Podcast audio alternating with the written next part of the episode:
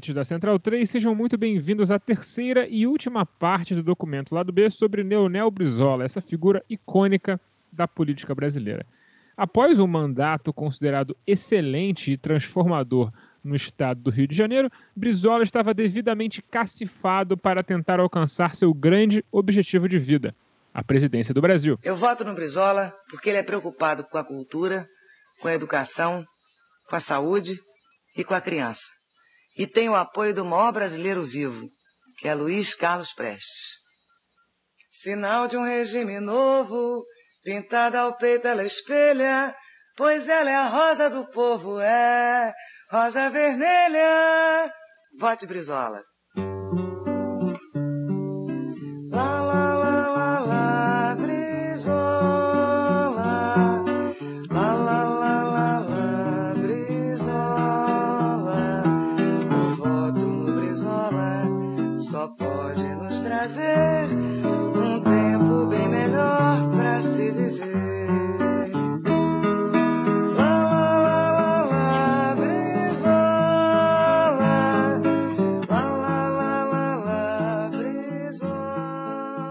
Fossem as eleições de 85 diretas, dificilmente Brizola teria adversários. Ele provavelmente tratoraria a todos. Inclusive, essa é parte do motivo das eleições de 85 terem sido indiretas. Mas em 89 o cenário era outro. A esquerda iria às urnas dividida entre Brizola e um certo torneiro mecânico candidato ao pelo PT chamado Lula, o sapo barbudo, na conta do apelidador Brizola em menor escala, uma certa esquerda mais cheirosa, mais bem vestida, que usa bons ternos italianos, também tinha seu candidato, com Mário Covas, o que colocou Brizola em uma situação adversarial com Lula desde o começo. A direita, claro, havia inventado seu candidato, Fernando Collor de Mello, ex-senador biônico, que passou a se vender como outsider que iria mudar tudo isso que está aí. Collor seria o primeiro candidato com um discurso gerencial neoliberal no Brasil. No caso dele, o ataque se deu contra os chamados marajás, funcionários públicos que recebiam altos salários e privilégios que hoje apenas militares e os altos funcionários judiciários podem alcançar. Brizola focava todas suas energias e tempo de TV para bater em Collor, já projetando que esse seria o segundo turno, vez que possuía confortável vantagem para Lula nas pesquisas e que a estratégia de Collor foi sequer aparecer nos debates para evitar desgaste à imagem que a Rede Globo e a revista Veja gastavam tantas e tantas horas para construir. Sem olhar para Lula, Lula foi crescendo. E foi crescendo. E foi crescendo. E chegando perto dos últimos meses de campanha, ambos estavam em empate técnico. Olhando com mais de 30 anos para essas eleições, é de se estranhar como projetos tão similares em seus objetivos foram incapazes de formar uma aliança eleitoral desde o primeiro turno. Mas a verdade é que Brizola, ali em 89, jamais consideraria seu vice de Lula, alguém que ele via ao tempo como uma figura política menor que ele. Já o PT, com sua base enorme criada durante a reconstrução do movimento sindical e as pastorais no fim da ditadura, não via sentido em serviço para um político que não tinha a mesma capilaridade de movimento social. O próprio Brizola, em eleições posteriores, diria que preferia fazer alianças com a base do PT do que com o PT, que o PT era o mau gestor dessas bases, como se o partido não tivesse mérito em ter as criado, uma dissonância cognitiva brizolista. Tanto Lula como Brizola iriam para as urnas sem fazer a menor ideia quem estaria no segundo turno contra Collor. Na última eleição de boca de urna, havia uma tendência a favor do Lula, mas não havia como saber. Ao fim da contagem, Lula superou Brizola por menos de 1% dos votos, algo em torno de 600 mil votos, e acabaria ali a última chance real do velho Breza se tornar presidente do Brasil e poeticamente fechar o ciclo interrompido pelos militares em 64 quando os trabalhistas foram removidos do poder. Mesmo amargando uma indigesta derrota, algo pelo qual ele trabalhou sua vida inteira, Brizola não foi se exilar em Paris, declarando apoio a Lula imediatamente e fazendo campanha Brasil afora em um enorme esforço para eleger este sapo barbudo. O discurso era simples. Eleger Lula era a única chance do Brasil conseguir virar uma nova página em sua história, fazer um novo tipo de política, mudar a cara desse país. Mesmo juntando Covas e Brizola como cabos eleitorais, Lula perderia aquelas eleições de maneira bastante escandalosa. Mas isso é assunto para um outro documento lá do B. O Alciso falou que o PT tinha uma capilaridade que o Brizola não tinha. É interessante notar os dados é, estratificados. O Brizola concentrou muito a sua votação no estado do Rio de Janeiro, que ele tinha governado, no estado do Rio Grande do Sul, né, de qual era a sua origem, ele também tinha governado, e também em Santa Catarina, onde ele, o Rio Grande do Sul tinha muita influência. Né, enquanto que o PT teve uma votação grande na, na, nas periferias de São Paulo e nos interiores do Nordeste e de Minas já teve uma votação significativa por causa dessa base né, das pastorais e tal. E no segundo turno, o, é até um case, né, a transferência de voto do Brizola. Geralmente a gente sempre fala, né, quando tem segundo turno, o candidato derrotado apoia, a gente fala, gente, todos os analistas falam que a, a transferência de votos não, não é automática, né?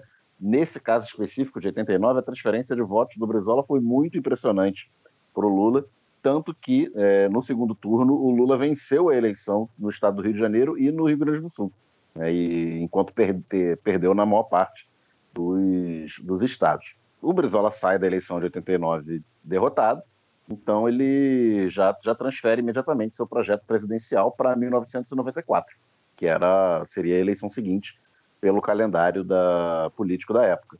E como a eleição, aquela eleição de 89, foi a última eleição presidencial descasada dos mandatos é, estaduais, é, porque era um mandato de cinco anos ainda, né, previsto originalmente pela Constituição de 88, é, a, as eleições de governador eram descasadas, então um ano após a, a eleição de 89, o Brizola teria a oportunidade de voltar ao governo do estado do Rio de Janeiro, e o cenário político no estado aqui era muito favorável a isso. O governo Moreira Franco, né, Moreira que havia derrotado o candidato do Brizola em 86, Darcy, era bastante mal avaliado, era bastante impopular. O Moreira não conseguiu cumprir a, as suas promessas de campanha, né, desde porque eram promessas estapafúrdias. A sua principal promessa era acabar com a violência urbana em seis meses, é, considerando que ele assumiu o mandato em março de 87. Já passou bastante tempo, desde setembro de 87, e a gente vê aí que ele não conseguiu o, o seu objetivo. É, 1990 é um ano de crise econômica pesada, o primeiro ano do Collor presidente, é o ano do plano Collor, é um ano de 4,5% de recessão, como já, já, já comentei no, no lado B do Rio, o programa principal, uma recessão maior do que a de 2020, da, da pandemia, para ver o, poder destrutivo do plano Collor. Então, o mar não estava para peixe para os governantes da época. E, não, e além do, do, governo Moreira Franco ser bastante impopular, não havia reeleição na época, é sempre bom lembrar. E o candidato do, do Moreira Franco foi um candidato ruim. O PMDB lançou o então senador Nelson Carneiro, já de idade avançada, sem ter um, carisma que chegasse perto do, do Brizola e defendendo um governo ruim. Né? Então não tinha muita saída para o Nelson Carneiro.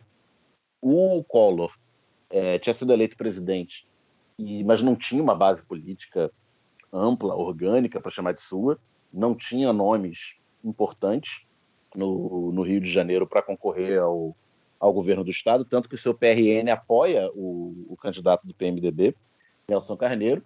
O PT vinha numa crescente, mas ainda sem, sem estar tá tão estruturado assim no Estado, lançou o Jorge Bittar, que havia sido o segundo colocado para prefeito na eleição de 88 no Rio, ele é lançado a, governador.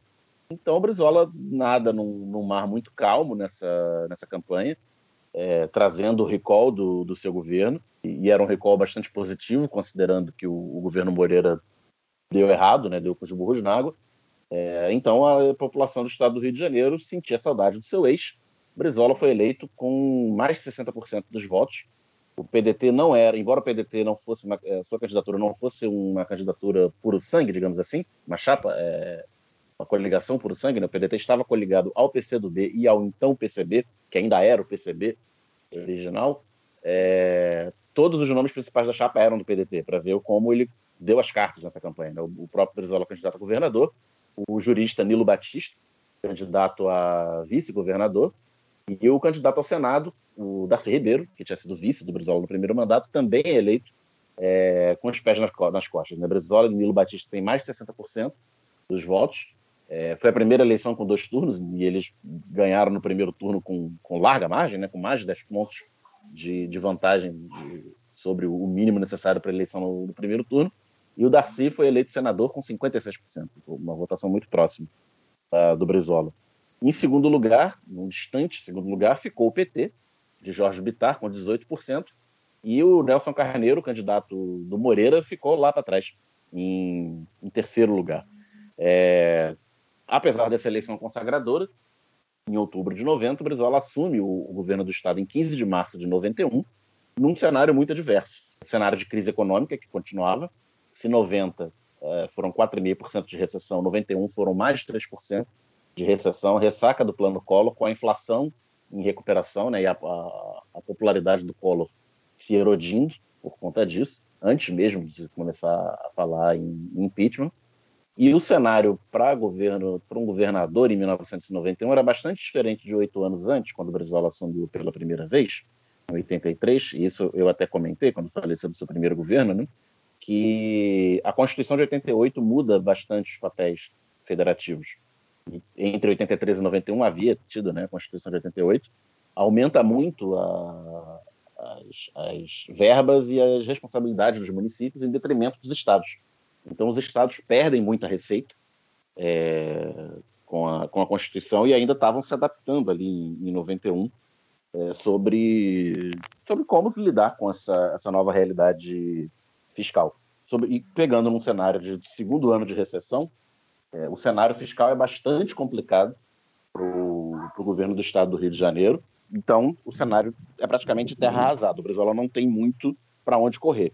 Diante dessa, dessa escassez de, de recursos e falta de opção de geração de receita em curto prazo, surge, no final daquele 1991, virada para 92, uma inusitada aliança tática, uma aliança é, momentânea entre o governador Leonel Brizola e o presidente Fernando Collor, que tanto havia sido criticado por Brizola na, na campanha. Brizola precisava de recursos.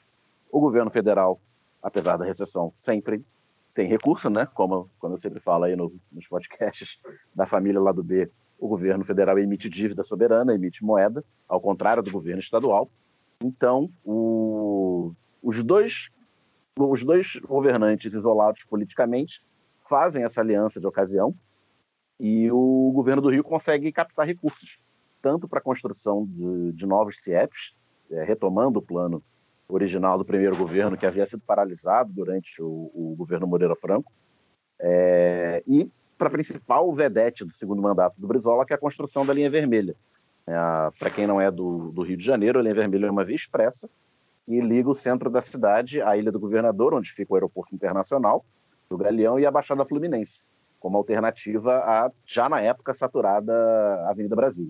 É uma obra de grandes proporções, é uma obra que envolve aterro de grandes é, regiões é, que, que, que, que, como consequência, é, permite uma certa urbanização de grandes áreas da favela da Maré, é, como uma certa contrapartida social, digamos assim, e uma, uma obra de impacto e uma obra cara. É, então, só, essa obra só sai por conta desse financiamento federal e uma outra contrapartida é que o Collor, de uma certa forma, copia o, os programas dos CIEPs, dos Centros Integrados de Educação Pública. Né? O governo Collor cria os CIACs, os Centros Integrados de Atenção à Criança, que tinha uma arquitetura um pouco diferente, mas o, a ideia era basicamente a mesma. E de, de, de ensino integral, né? de é, coordena, é, integração entre, entre lazer e, e educação.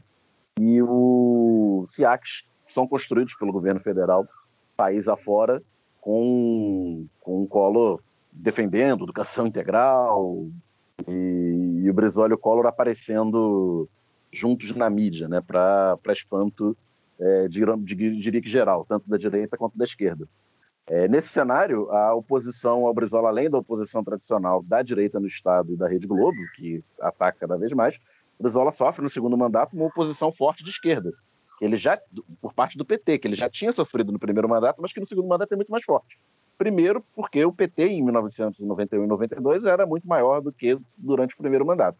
Segundo, por conta dessa, dessa aliança à direita é, tática né, com, com Collor, é, o PT bate pesado e, e, também de olho na eleição de 94, né, porque a, aliança do segundo turno de 89 se desfez e o Brizola, candidatíssimo em 94, Lula, candidatíssimo de novo em 94, é, eles sabiam que iriam disputar esse protagonismo da esquerda lá na frente de novo. É, além disso, o segundo governo Brizola fica marcado, que eu falei da, da, questão da oposição da Globo, da imprensa, o segundo governo Brizola fica mais do que o primeiro marcado pela questão da violência pública, da, da violência urbana. É, em 1992, às vésperas da campanha municipal, que nós tratamos no, documento, no primeiro documento lá do B, né, sobre a campanha da, da Benedita, no qual o César Maia é eleito. É, o Brizola apanha, o Brizola é a sua então candidata, Cidinha Campos, apanham muito por conta da, da violência urbana, que era visto como grande problema no, no Rio de Janeiro. O Brizola era, era culpado, aquela coisa que não deixa a polícia subir na favela, né, e tal, com um governador leniente, com a, com a violência e com, os bandidos, com a bandidagem, aquelas cenas de arrastão nas praias da Zona Sul, Copacabana, Ipanema, isso tudo é jogado pela classe média, pela imprensa na conta do Brizola.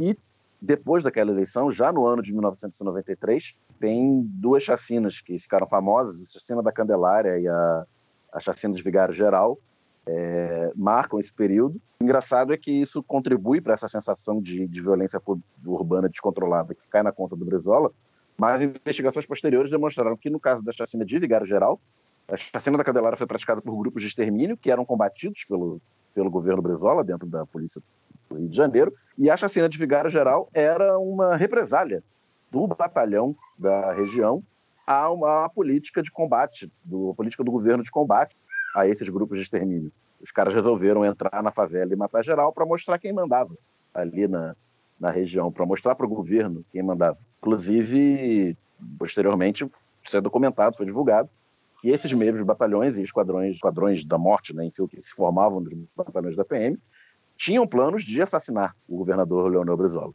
que eles não conseguiram pôr em prática. É, nesse cenário de crise econômica, controvertida aliança com o Collor, campanha da imprensa e, ambi e ambiente de violência urbana, é, o Brizola vai ficando muito impopular ao longo do seu segundo mandato, não só com a, com a classe média, como no primeiro, mas também na, nas classes populares, vai perdendo o apoio que era muito sólido a ele na, nas eleições anteriores. A questão do impeachment também fragiliza muito, porque no meio dessa aliança com o Collor acontece a CPI do PC Farias, a campanha do impeachment vai crescendo, o, Brizola, o PT embarca na, no impeachment na primeira hora, enquanto o Brizola denuncia que é golpe, é, fala que por ele a CPI não saía, fala numa entrevista que por ele a CPI do PC não sairia, e declara apoio a, ao impeachment já na, na hora que ficou claro que o Collor não teria saída, já para setembro. A votação na Câmara é 29 de setembro. E só semanas antes o Brizola declara apoio ao impeachment e ficou muito marcado por isso. Perdeu parte do apoio à esquerda que que ainda tinha. O Collor cai, então ele, o Brizola volta a ficar muito isolado politicamente, tanto à direita quanto à esquerda. E é nesse cenário de muita impopularidade que ele renuncia ao governo do Estado em abril de 1994 para poder concorrer, seis meses antes de outubro, para poder concorrer nas eleições é, presidenciais de 1994. Como o Daniel muito bem explicou, a situação política do Brizola em 94 era completamente diferente da de 89. Seu segundo mandato como governador foi bem mais conturbado e menos inspirador. Essa aliança com Collor queimou muito do capital político dele e as suas perspectivas eleitorais eram muito diferentes. Enquanto ele dava mão ao Collor, o PT havia consolidado sua hegemonia no campo democrático popular ao fazer uma forte oposição ao Plano Real e a liderar a luta pelo impeachment de Collor.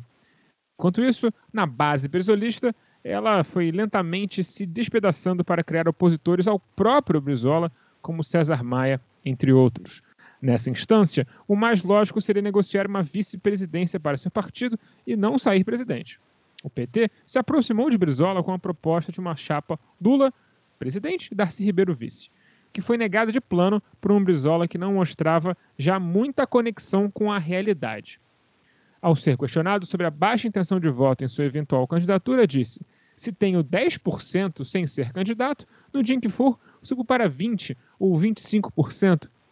Talvez, em alguma medida, essa expectativa tenha sido alimentada por talvez um dos momentos mais épicos da carreira de Brizola, o dia em que ele conseguiu um direito de resposta em pleno Jornal Nacional, que foi lido por um Cid Moreira bastante mal-humorado.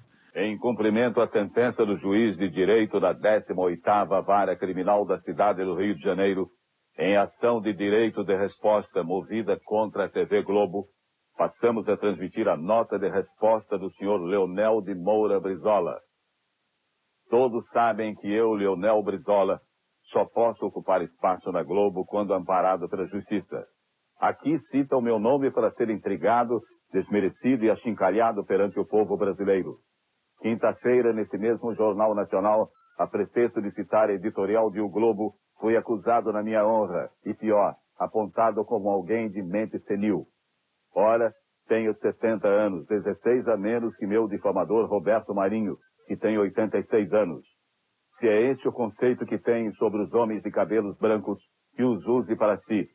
Não reconheço a Globo autoridade em matéria de liberdade de imprensa e basta para isso olhar a sua longa e cordial convivência com os regimes autoritários e com a ditadura de 20 anos que dominou o nosso país. Todos sabem que critico há muito tempo a TV Globo, seu poder imperial e suas manipulações. Mas a ira da Globo que se manifestou na quinta-feira não tem nenhuma relação com posições éticas ou de princípio. É apenas o temor de perder o negócio bilionário que para ela representa a transmissão do carnaval dinheiro acima de tudo. Em 83, quando construí a passarela, a Globo sabotou, boicotou, não quis transmitir e tentou inviabilizar de todas as formas o ponto alto do carnaval carioca. Também aí não tem autoridade moral para questionar-me.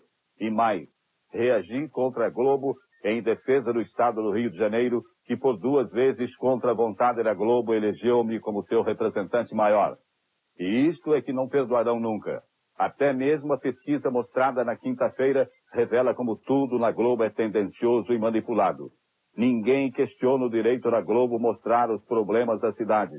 Seria antes um dever para qualquer órgão de imprensa. Dever que a Globo jamais cumpriu quando se encontravam no Palácio Guanabara governantes de sua predileção. Quando ela diz que denuncia os maus administradores, deveria dizer sim que ataca e tenta desmoralizar os homens públicos que não se vergam diante do seu poder. Se eu tivesse as pretensões eleitoreiras de que tentam me acusar, não estaria aqui lutando contra um gigante como a Rede Globo. Faço porque não cheguei aos 70 anos de idade para ser um acomodado. Quando me insulta por nossas relações de cooperação administrativa com o governo federal, a Globo remorde-se de inveja e rancor e só vê nisso bajulação e servilismo. É compreensível. Quem sempre viveu de concessões e favores do poder público não é capaz de ver nos outros senão os vícios que carrega em si mesmo. Que o povo brasileiro faça seu julgamento e, na sua consciência lúcida e honrada, separe os que são dignos e coerentes daqueles que sempre foram servir, garantiosos e interesseiros. Esse direito de resposta se deu por causa, enfim, dos milhares e centenas de ataques explícitos que a Rede Globo de televisão fazia contra o próprio Brizola. Mas o efeito eleitoral disso não foi verificado. Brizola fez feio nas urnas, conseguindo apenas 3% dos votos, o que o fez chegar atrás do fascista folclórico Enéas Carneiro e de Orestes Quércia. E perder para Orestes Quércia é uma dor que Brizola provavelmente carregou para seu túmulo. Ele amealhou apenas 20% dos votos que ele teve em 89, mais ou menos. Seus erros políticos levaram a que a sua capacidade eleitoral presidencial se tornasse nula. Mas Brizola ainda teria tempo de vida para continuar errando, não é mesmo, Caio Belandi? Isso aí os ouvintes vão dizer, né? É, vou contextualizar aqui. O primeiro mandato do presidente Fernando Henrique Cardoso houve a famosa compra, digo, aprovação da emenda da reeleição. Então, em 97, a esquerda tentava encontrar uma forma de impedir um novo mandato tucano a ser conquistado em 98 e começavam as primeiras notícias de que Lula e Brizola iriam se unir. PT e PDT eram rivais da mesma raia ideológica, como já falamos ao longo dos programas, e se alfinetavam sempre que podia, inclusive Lula e Brizola. Mas a forte coligação em torno do FHC é, fez com que os partidos entendessem que precisavam juntar os esforços. Naquele momento específico, 97, o PT queria um palanque, já que o PSB, um aliado em 89 e 94, endurecia o jogo e ameaçava lançar Ciro Gomes, ele mesmo, como candidato. É, já o PDT estava de olho no apoio petista nas eleições estaduais, principalmente no Rio de Janeiro, reduto brisolista. Em setembro de 97, a Folha de São Paulo noticiava: Brizola defende chapa com Lula e admite sair como vice. Para o pedetista, a chapa enterraria de vez os planos de Golbery para dividir as forças populares, é, mencionando aí essa tese da criação do PT seria um plano da ditadura dos militares para esvaziar o trabalhismo. Nesta matéria da Folha, o presidente do PDT também criticava o ex-ministro é, de FHC Ciro Gomes, então cogitado como presidenciável do PSB, mas que, mas que viria a concorrer mesmo pelo PPS. Abre aspas para Brizola. A candidatura Ciro é um fato novo, mas ele precisa queimar os vínculos com o situacionismo para ser levado a sério. Fecha aspas. Já em outubro, o PT disse sim ao PDT e a chapa Lula-Brizola começava a ganhar forma. Faltava agora combinar com os cariocas, isso mesmo. O PT fluminense queria um candidato próprio, mas para ter Brizola como vice, Lula precisaria convencer o partido a apoiar uma candidatura do PDT. Esse candidato do PDT era o então prefeito de Campos dos Goitacazes, Antony Garotinho. Em 96, o PT Nacional já havia boicotado a candidatura de Chico Alencar em prol do pedetista Miro Teixeira. Ah, mas em 98, o partido interferiu diretamente e barrou a candidatura de Vladimir Palmeira, ficando com lugar de vice na chapa do PDT.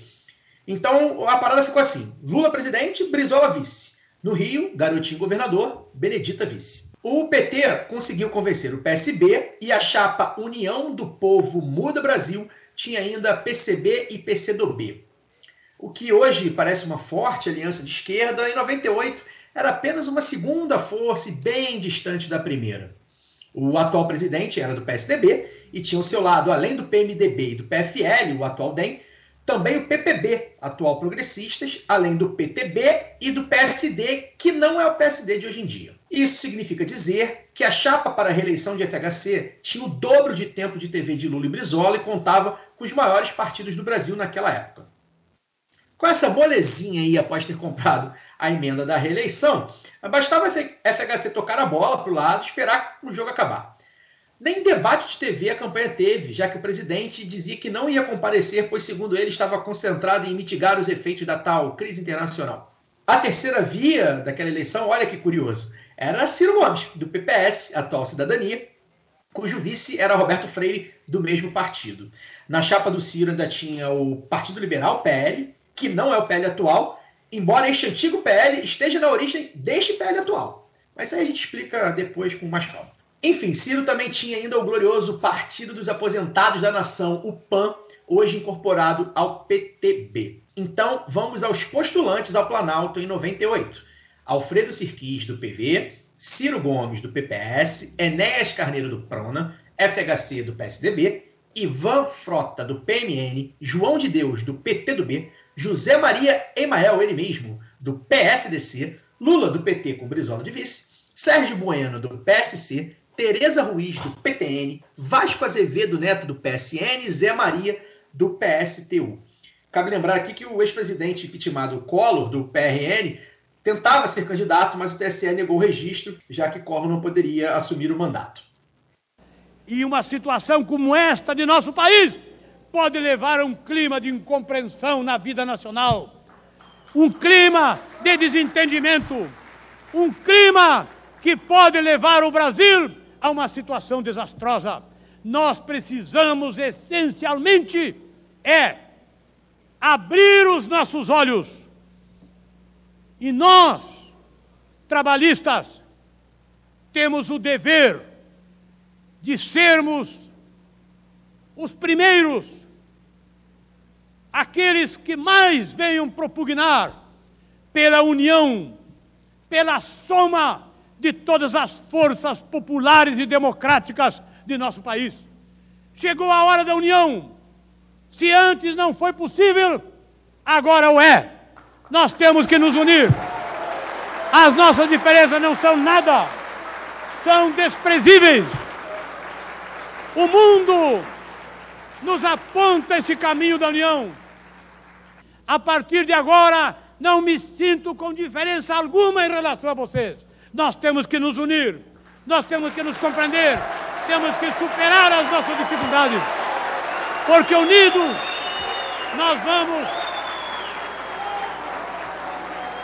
apontar um rumo, nós vamos balizar os caminhos do povo brasileiro para superar essa situação extremamente ameaçadora e delicada que aí temos diante de nós.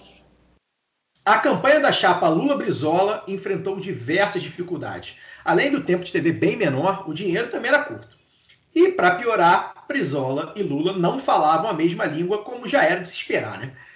Enquanto Brisa defendia a anulação de privatizações de FHC, o PT jogava panos quentes nesse, nesse assunto, né? Calma, vamos ver caso a caso, não é bem assim, vamos assustar as pessoas. E se por um lado Brizola era bem enérgico com a venda do país, por outro criticava o MST, aliado do PT, por suas ocupações em latifúndios. Para Brizola, reforma agrária é sim, mas sem invasões. Calma, tem que ver, casa a casa, não é bem assim, vamos assustar as pessoas. Enfim, esses dois conflitos aí dão a tônica do que foi a chapa, o que eu chamo de Romário Edmundo da política. Houve esperança quando, em junho, o Vox Populi é, teve uma pesquisa que dava 30% para o FHC e para o Lula. Mas a alegria durou pouco e o FHC foi ganhando distância até se reeleger em primeiro turno com quase 36 milhões de votos, ou 53%. Lula Brizola teve 21 milhões com 31%. É, em terceiro, Ciro Gomes, com 7 milhões e quase 11%. Em quarto, Enéas, com mais de um milhão de eleitores e 2% dos votos válidos. A união PT-PDT de Lula e Brizola naufragava sem deixar grandes saudades. Nos estados, Lula venceu apenas no Rio, e por apenas 3 mil votos de diferença, e no Rio Grande do Sul, com uma diferença bem maior, de 400 mil. Nas demais unidades da federação, a FHC só não ganhou no Ceará, onde, para variar, deu Ciro Gomes. O Brizola nunca virou presidente porque ele nunca foi governador de todos os estados da federação. Verdade. Ele só ganhava no estado que ele, que ele governou. Não, falar, é, falar dos governadores, falar um pouco dessa eleição também de, de 98, que é, foi a primeira eleição que eu votei, né? Então estou aqui de testemunho ocular da história. que é, foi, foi, esse processo todo eu, eu, cheguei a acompanhar, né? O Caio falou da eleição de 96 no, no, Rio de Janeiro, que a direção nacional boicotou a candidatura do próprio do Chico Alencar para favorecer o Miro. E, ironicamente, o Chico ficou em terceiro, quase beliscou um segundo turno, e o Miro naufragou em quarto lugar, com 10%. Isso já demonstrando um ocaso do, do brisolismo, no, um ocaso eleitoral do, do PDT no, no Rio de Janeiro. É, Para a eleição de 98 foi essa grande polêmica, né? o PT ainda em ritmo de, de crescimento, crescia a cada eleição, desde de 89, o diretório estadual deliberou pela candidatura própria do então deputado federal Vladimir Palmeira, e o diretório nacional interveio e bancou a, a aliança com, com o PDT e com a então senadora Benedita da Silva de candidata a vice. O garotinho, candidato do, do PDT, ele havia surgido no cenário estadual e na eleição anterior para governador, em 94. Ele havia sido prefeito de Campos, de eleito em 88, né, de 89, foi prefeito de 89 a 93, não havia reeleição, portanto terminou, teve que sair ao final do mandato, e tinha sido um prefeito muito popular de Campos. Eu não sei se tinha alguma pesquisa ou se ele simplesmente inventou isso, mas ele se dizia o melhor prefeito do Brasil, tanto que isso apareceu na sua música eleitoral, né, do os mais antigos vão lembrar que o melhor prefeito do Brasil vai virar governador. Sendo o... garotinho, pode ser tanto pesquisa quanto invenção dele. Ambos são igualmente prováveis. Exatamente. E aí, em 94, com o Brizola muito impopular ao final do mandato, como eu falei aqui, né, o Nilo Batista, o vice-governador, completando uh, o mandato, é, ninguém, nenhum figurão do PD, vários figurões haviam saído do partido, né? Marcelo Alencar havia saído para o PSDB, levou uma galera, o Cesar Maia havia saído, é, foi ser eleito prefeito no PMDB para depois entrar no PFL. E os que tinham sobrado, o pessoal tinha um pouco de medo de, de concorrer defendendo o legado ali do segundo governo Brizola. O Jorge Roberto Silveira, que havia sido um prefeito de Niterói na mesma época, que também saiu muito bem avaliado, preferiu tentar o Senado e perdeu, é, mesmo com duas vagas. O garotinho, prefeito de interior, né, é, não tinha muito a perder, saiu candidato a, a governador e surpreendeu na eleição de 94, com toda a impopularidade do, do Brizola, inclusive em matérias da época, você acha que ele era o governador pior avaliado entre os estados que tinham pesquisa, então não tinha pesquisa ainda nos 27 estados, é, o Garotinho conseguiu pegar um segundo turno e fez um segundo turno disputado contra o Marcelo Alencar, que era favoritíssimo, porque era um ex-prefeito da capital, tinha, tinha tido um mandato bem avaliado, estava no PSDB do Fernando Henrique, né, que fez barba, cabelo e bigode naquela eleição de 94, elegeu o presidente da República, os governadores dos estados mais ricos, Rio de Janeiro, São Paulo e Minas Gerais. É, então, plano real bombando, né, já tinha expectativa do Marcelo Alencar encerrar a fatura no primeiro turno. Não apenas ele não encerrou no primeiro turno, como ele ganhou no segundo turno do Garotinho com menos de 10 pontos de vantagem. E o Garotinho, nisso, ele ficou muito forte dentro do, do PDT para ser o candidato em, em 98. E aí, por essa, essa frente de esquerda que o, que o Caio colocou, né, PDT, PT, PSB, PCdoB, ela pode não ter sido é, forte o suficiente para fazer frente ao Fernando Henrique nacionalmente, mas no Rio de Janeiro ela deu para o gasto. O Garotinho teve mais de 40% dos votos no primeiro turno, é, em 98. O ex-prefeito e ex-senador Saturnino Braga, pelo PSB, foi o candidato ao Senado da, da frente e foi eleito é, senador, mesmo com uma vaga ele conseguiu ser, ser eleito. E o Garotinho foi, o Garotinho e Benedita foram para o segundo turno contra o César Maia, que era o favorito no início da campanha, porque também tinha sido um prefeito da capital bem avaliado, como o Marcelo Alencar. O Marcelo tinha feito um mandato muito ruim, sequer foi candidato à, à reeleição, lançou o seu vice-governador, que é o atual deputado estadual Luiz Paulo Correia, que é um, uma figura sem maior, pouco conhecida do grande público, sem maior carisma, e defendendo um legado de um governo que era ruim o suficiente para o titular não ser candidato à reeleição, embora pudesse. É... César Maia era favoritíssimo por ter mais tempo de televisão, por ter mais dinheiro, por ser o candidato da chapa do Fernando Henrique, que era favorita nacionalmente, e levou um pau no segundo turno. O Garotinho ganhou com 58 a 42, com larga margem no segundo turno. E uma vez eleito, o Garotinho era a principal, não vou dizer estrela, mas como o Rio de Janeiro era o estado de maior peso entre aqueles estados que, que elegeram chamados governadores de oposição. É, e aí, hoje pode soar estranho falar do, do governador de oposição, porque mesmo do, durante os mandatos petistas, agora a gente não tem um, um, bloco tão fechado assim de governadores como existiu no primeiro mandato do Fernando Henrique. Era, você praticamente não tinha é, governadores que se diziam de, de oposição. PT, em 94, elegeu o Distrito Federal com Cristóvão Buarque, que depois se revelou essa, essa triste figura, e mesmo na época ele não batia de frente, o Distrito Federal é pequeno, a população pequena, ele não batia tanto de frente com o presidente, e o PT tinha eleito também o Vitor Boas no Espírito Santo, mas que viveu o mandato às turras com o próprio PT e saiu do partido é, antes do, do final do mandato. Então, haver governadores declaradamente de oposição era uma certa novidade em, naquele cenário tão monolítico como era do, do governo Fernando Henrique, né, com uma maioria imensa no Congresso, é, tendo eleito os prefeitos das principais capitais e, e, os governadores dos principais estados. Então, em 98, isso quebra um pouco é, no caso, não na eleição federal, mas na eleição para os governos do Estado. Além do Garotinho no Rio, pela aliança PDT-PT, o PT elegeu três governadores, o principal deles, Olívio Dutra, no, no Rio Grande do Sul, o, com o apoio do, do PDT no segundo turno, o Zeca do PT, no Mato Grosso do Sul, hoje talvez é até impensável né, de pensar um governador petista eleito no, no Centro-Oeste, o Zeca havia sido prefeito de Campo Grande antes, Cujo vice e... era do PDT também, né? Era o Moacir do PDT, é onde funcionou outro estado no qual funcionou a aliança, né? E no Acre, o PT elegeu o Jorge Viana, hoje senador, por uma, com uma inusitada aliança com o PSDB. É o governador do PT e o PSDB de vice. E na época isso ganhou uma, uma certa atenção na mídia, é, com a, no caso sendo visto como uma quebra contra as, as oligarquias locais no Acre, né? Os dois partidos da modernidade, digamos assim, os projetos de modernidade, o PT e o PSDB, derrotando essa, essa oligarquia local no, no Acre. E iniciou um período de que acho que foram de, de 20 anos do, do PT no governo do Acre, que só foram quebrados agora na última eleição, 2018.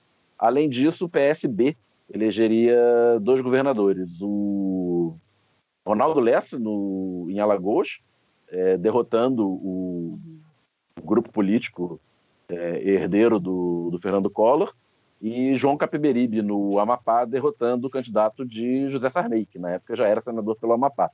E, por fim, um candidato, um governador eleito pelo PMDB, que estava na base do governo federal, mas que tinha discurso e ação de oposição. O, ex-presidente Itamar Franco, é, que queria ter sido candidato é, a presidente em 98, é, tinha rompido com o Fernando Henrique, tinha apoiado o Fernando Henrique em 94, rompeu com o Fernando Henrique ao longo do mandato, né, de um discurso bastante nacionalista, bem à esquerda do que ele mesmo tinha feito como presidente da República no seu mandato tampão.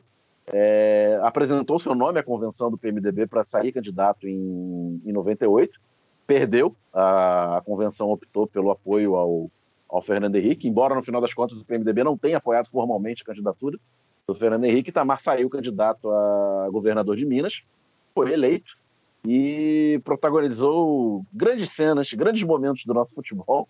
Logo no início do mandato, em janeiro de 99, ele, ele assumiu o governo e havia, os, é, havia planos para a privatização de Furnas, né, das Furnas Centrais Elétricas. E o Itamar mandou a PM, é, a cavalaria da PM, cercar as usinas hidrelétricas de Furnas e falou que não pagaria a dívida do Estado com, com o governo federal. Havia, ao longo do primeiro governo Fernando Henrique havia, havia acontecido uma grande renegociação das dívidas estaduais e o governo federal encampado as dívidas estaduais e diluído isso ao longo do tempo. Itamar falou que não pagaria a dívida, que faria uma moratória e tal.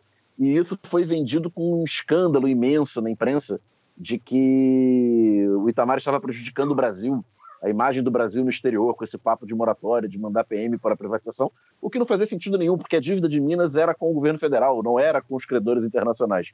E, ao mesmo tempo, o... a paridade do real com o dólar vinha fazendo água, porque seguraram o que puderam para a campanha de 98, para fazer a, a, campanha da reeleição com o dólar ali valendo mais ou menos um real.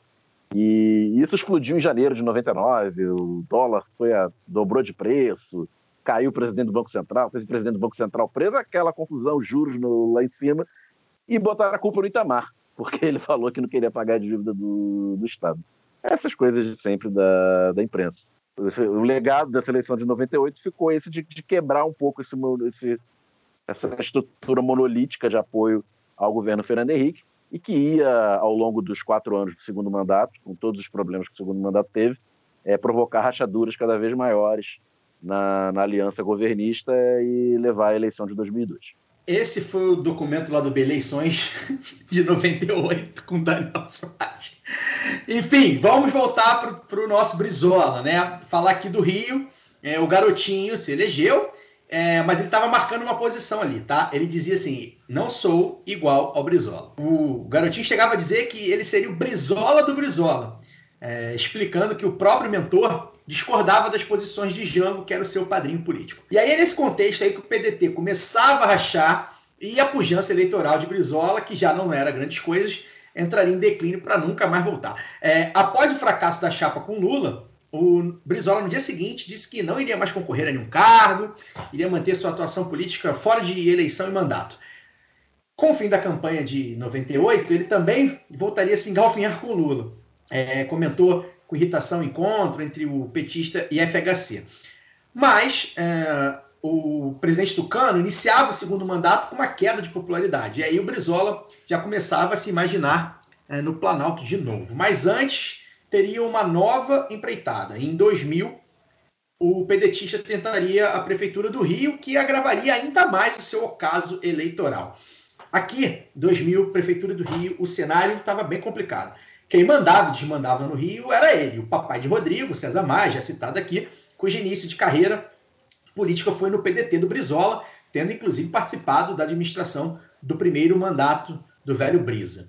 É, César Maia tinha sido eleito em 92 pelo PMDB e feito a sucessão em 96, tendo elegido seu secretário Luiz Paulo Conde, um poste político, ainda no período pré-emenda uh, da reeleição. Em 2000, já rompido, Maia e Conde cruzariam os bigodes. O Brizola estava isolado no PDT com o Miro de vice. E aí ele ficou apenas em quarto lugar com 9% dos votos. É, por apenas 14 Tava mil votos. com um garotinho, né? Isso. Por apenas 14 mil votos, Benedita do PT ficou de fora do segundo turno. Brizola, isolado no PDT com o Miro de vice, ficou apenas em quarto lugar com 9% dos votos.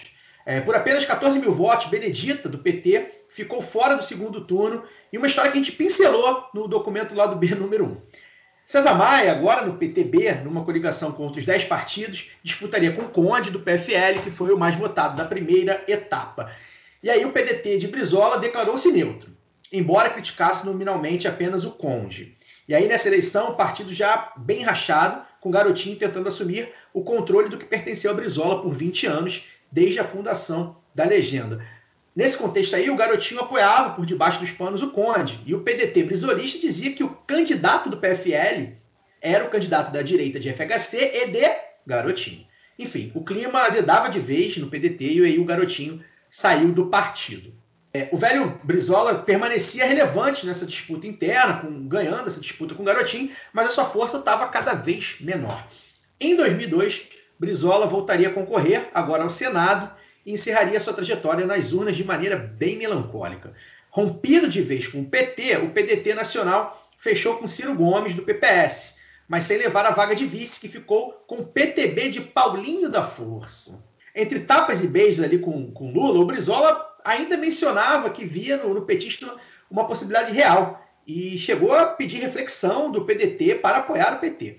No fim, Brizola e PDT apaziguaram os ânimos e o partido foi mesmo com o Ciro. É, o afiliado político Garotinho, que pintava como a principal liderança pedetista depois do Brizola, agora era um inimigo, lembremos. Fora do PDT, o Garotinho lançou-se candidato ao Planalto pelo PSB.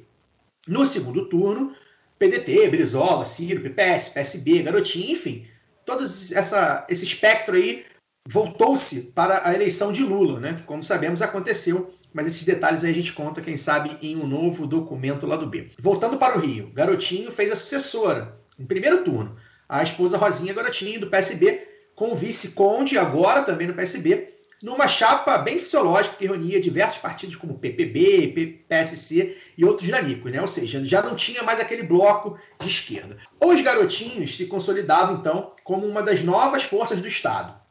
E aí no Senado, o Brizola fracassou. Ficou apenas na sexta colocação, com 8,23% dos votos, ou mais ou menos ali 1 milhão e 200. As duas vagas ficaram com dois nomes cujas trajetórias prometiam. E você, meu caro ouvinte, minha cara ouvinte, certamente já ouviu falar nesses nomes, hein? Sérgio Cabral Filho, do PMDB, embora ainda jovem, já tinha uma carreira política relevante e ficou com 27% dos votos.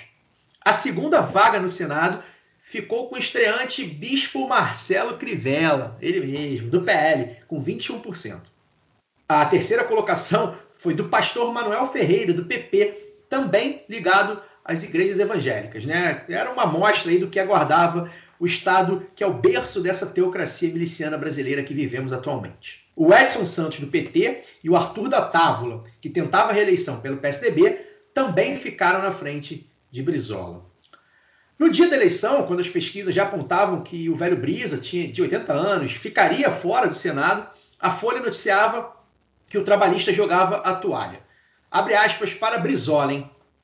Quando optei pela democracia, eu sabia que se perde e se ganha. Tenho perdido e ganho muitas eleições, mas o PDT e o Brizola são plantas do deserto. Basta uma gota de orvalho e já reverdejamos. Deixa pensar que somos cachorros mortos. Sou de uma geração que vai durar 110 anos. Nos últimos 10 eu vou descansar, mas até os 100 anos vou estar aí, andando para frente, de bem com a vida. Fecha aspas. De 82 a 2000, vejam bem, foram realizadas 10 eleições para o governo do estado e para a prefeitura da capital, falando de Rio de Janeiro, obviamente. Metade dessas eleições é, teve vitória do PDT de Brizola, tá? Brizola em 82 e 90, Saturnino em 85, Marcelo Alencar em 88 e Garotinho em 98. Das outras cinco, em três foram eleitos políticos que surgiram do brisolismo, mas que haviam rompido com Brizola. Caso de César Maia em 92 e 2000 e Marcelo Alencar em 94, que era do PSDB. Era o fim da linha da trajetória política de Brizola, que ainda brigaria com o governo petista em 2003, tirando o PDT da composição governista a contragosto da bancada do Congresso. Já no caso de carreira e de vida, o Brizola chegou a negociar articulação de oposição com os partidos de direita, né? Fazendo acenos até para Jorge Bonhouse, um cacique do PFL de Santa Catarina. Também havia se reunido com Garotinho, insatisfeito no PSB, que tentava uma costura eleitoral em 2004 que representasse uma terceira via contra o PSDB e o PT. E essa terceira via envolveria o PMDB, com direito, veja bem, à candidatura de Michel Temer à Prefeitura de São Paulo. Isso era tudo muito embrionário, essa negociação jamais chegaria a evoluir. Em 17 de junho de 2004, Brizola voltou de uma viagem ao Uruguai apresentando fortes sintomas de pneumonia. No dia 21 de junho, resolveu ir ao hospital para fazer exames, mas teve uma parada cardíaca e morreu aos 82 anos. Para terminar, né, o Brizola sempre foi conhecido por ser um grande frasista, né? Botar apelido nos outros e tal. E nessa eleição de 2002 para o Senado, o Marcelo Crivella era absolutamente desconhecido. Ninguém nunca tinha ouvido falar de, pelo menos fora do, dos fiéis da Igreja Universal, ninguém nunca tinha ouvido falar de Marcelo Crivella.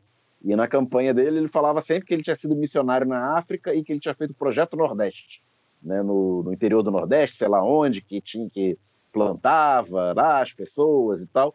E o, o Brizola sendo entrevistado de por que ele havia perdido a eleição né, para um bispo da, da Universal e tal.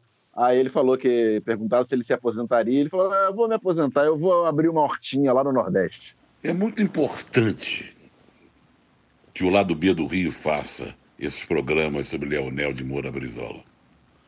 Brizola é um dos personagens mais interessantes, ricos e fundamentais da história política brasileira. Sempre fui brizolista, acompanhei de perto o seu regresso ao Brasil, torci muito para o seu governo, foi um governo exemplar no seu primeiro período, no segundo governo nem tanto, mas Brizola sempre me encantou. Brizola foi um grande frasista, foi um grande brasileiro, faz muita falta. Leonel de Moura Brizola, que falta você faz. Pois vamos cantar este hino que expressa tudo isto. É aquele que eu até no exílio eu cantava naqueles 15 anos de desterro. É uma letra assim, vejam que maravilha. Brava gente brasileira, longe vá, temor servir.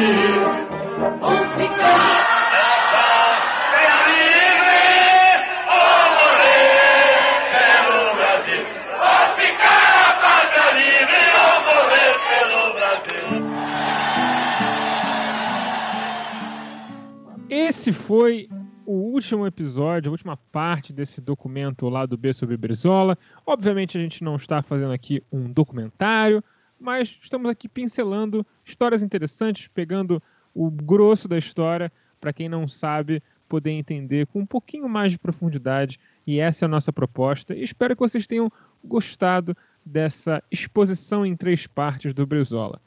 Como nós fizemos com o episódio do Verão da Lata, em janeiro. O próximo episódio deve ser uma pegada assim, mais leve, mais tranquila, e a gente vai tentando alternar coisas mais sérias com coisas mais leves, até porque o Brasil nos obriga a buscar a leveza. Se vocês tiverem gostado do que a gente tem feito aqui, é bom lembrar que a gente só consegue fazer isso por causa do apoio que vocês nos dão no Padrim e no PicPay. Então, se vocês querem que a gente continue fazendo esse tipo de coisa, que a gente faça mais coisas, que a gente consiga diversificar e aprofundar o nosso trabalho, considere se tornar você também um apoiador em www.padrim.com.br barra lado B do Rio. Eu sei que você não anotou, mas está na descrição do episódio o link. É só clicar lá, botar seu cartãozinho, seu boletinho para jogo e apoiar a gente como você puder. O apoio mais barato começa de R$ reais por mês. De qualquer maneira, muito obrigado pela audiência de vocês. Sexta-feira tem um episódio regular do lado B do Rio. E semana que vem talvez tenha uma grande loucura na nossa agenda mas a gente promete que vai ser para o bem do lado B e para o bem de você ouvinte. Até lá!